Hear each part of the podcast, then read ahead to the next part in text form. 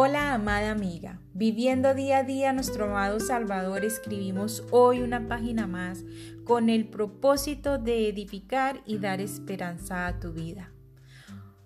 Continuando con nuestro tema, hipocresía religiosa y nuestro segmento La hipocresía en las acciones caritativas, la reflexión de hoy se titula Mujer que no sepa tu mano izquierda lo que hace tu derecha.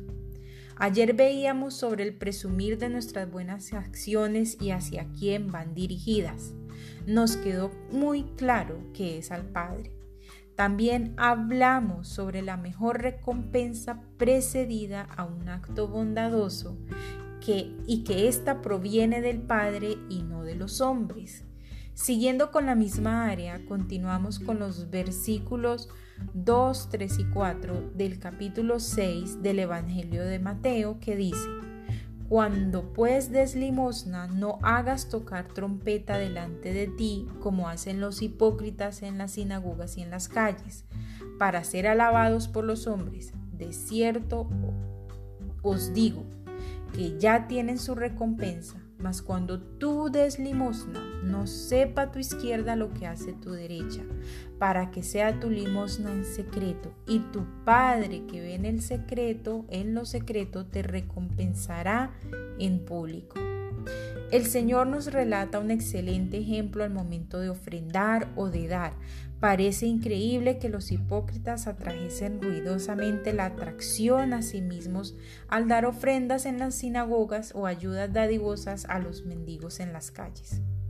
El Señor desecha tal conducta con un terso comentario ya están recibiendo su recompensa, lo que quiere decir que su única recompensa es la reputación que alcanzan en la tierra. Por lo tanto, amada, cuando vayas a ofrendar, debe, debemos hacerlo en secreto. Debería ser tan en secreto que Jesús dijo a sus discípulos que no sepa tu mano izquierda lo que hace tu mano derecha el Señor utiliza este gráfico mensaje para mostrarnos que nuestras colaboraciones o ayudas monetarias o de cualquier índole deberían ser por el Padre y no para conseguir notoriedad. Además, todo lo que poseemos, inclusive aquello con lo que podemos ayudar a los demás, también procede de Dios.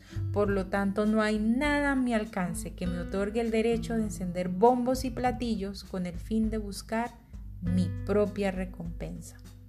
Debo aclarar que el pasaje no debe ser comprendido tampoco como prohibiendo cualquier don que pudiese ser visto por otros, ya que es virtualmente imposible hacer que las propias contribuciones sean estrictamente anónimas.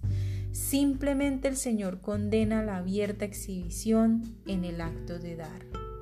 Una mujer que ama a Dios no busca su propia grandeza por medio de sus acciones caritativas, sino la gloria de su Padre Celestial, quien se encargará de recompensar todas sus buenas obras de justicia en el momento indicado por Él.